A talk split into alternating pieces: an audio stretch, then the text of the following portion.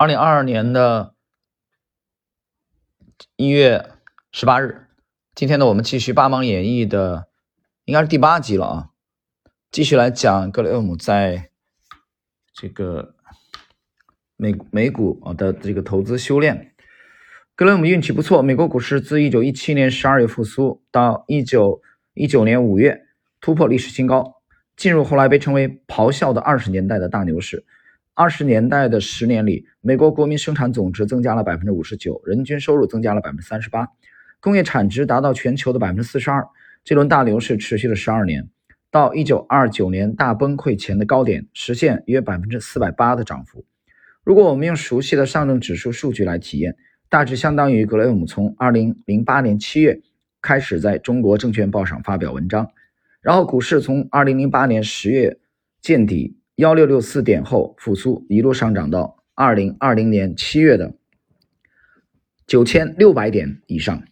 在这样的大牛市里，格雷厄姆如鱼得水，甚至在一九一九年到一九二零年间还出版了一本书，书名有点狂妄，叫《投资者必读》。哪位读者能想到他的背后是一位才踏出校门五六年，积累了丰富投资经验的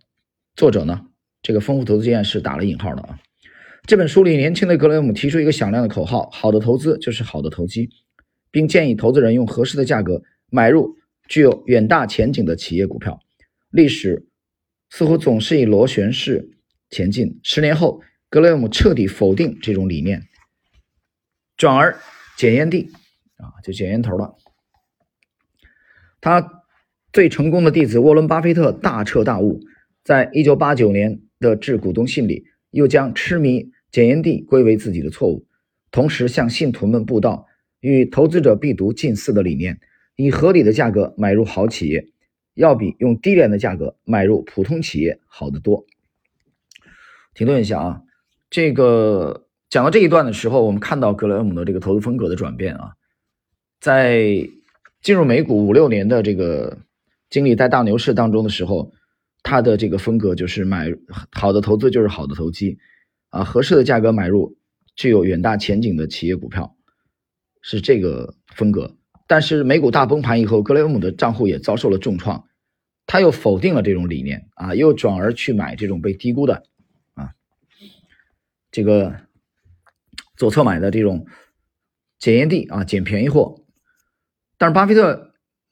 在早年。去学习格雷厄姆的这个理论之后呢，如获至宝。但在八九年股东信里，其实以这个，我觉得以去重仓等待六年之后去再次购买，呃，这个第一次购买可口可乐为标志啊。巴菲特对自己的这个投资风格做出了实际上一个重大的、非常重大的修正，就是接受了这个菲利普·费歇和芒格的理念，把他们融入了自己的这个投资风格。所以你看，每一位啊投资人在市场当中，他的风格都不可能说，尤其在早期啊，他都会有这种这种呃变化啊。我觉得跟围棋的棋风一样的，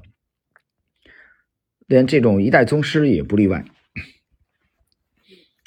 我们继续来看，以格雷厄姆在《华尔街杂志》上持续发表的文章内容推测，格雷厄姆起初主要覆盖的是债券优先股及可转债套利机会，股票的投机机会应该是从二十世纪二十年代初才开始关注的。而且那时的格雷厄姆对股票的认识并没有什么深刻的思想，基本上也完全是投机性质。比如，在一九二二年初，格雷厄姆发表了一篇名为《铁路公司股票的投机机遇》的文章。文章写道：“本文的目的是探讨几只投机性的铁路公司股票，因此我们只关心价格比较低的股票。因为很明显，当市场行情好的时候，市价八美元的某某铁路股票涨到十六美元的可能性很大，而市价一百二十美元的。”某某铁路股票再翻一倍的可能性基本上不存在。通过对所有挂牌上市的铁路股票进行研究，笔者找到了六只看起来最具投机潜力的股票。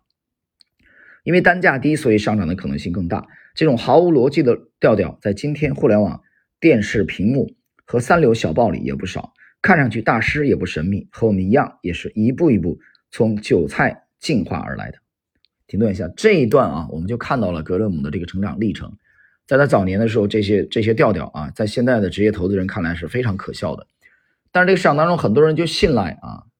这种东西，就相信这种，其实主要是相信自己的本能啊。幸运的是，这个阶段的股市始终处于大涨小回的牛市里，与稳步上升的股市同步的，还有同样稳步上升的名气和薪水。格雷厄姆在一九二零年被提升为公司初级合伙人，除公司之外，除工资之外啊，每年还可以分到公司净利润的百分之二点五作为花红，大约每年五千美元，且无需承担任何风险。但即便如此优厚的待遇，也没能留住格雷厄姆的心，因为名叫。罗哈里斯的客户，一家羽衣公司的老板，愿意拿出二十五万美元交给格雷厄姆管理，每年固定一万美元底薪，外加收益超过百分之六的部分的提成百分之二十。这个诱惑力无疑是巨大的。经过和公司协商，格雷厄姆于一九二三年七月一日从就职九年的经纪公司离职，建立了格雷厄姆公司，作为对老东家的回报。格雷厄姆承诺，所有交易都通过老东家进行，而老东家则免费提供一间办公室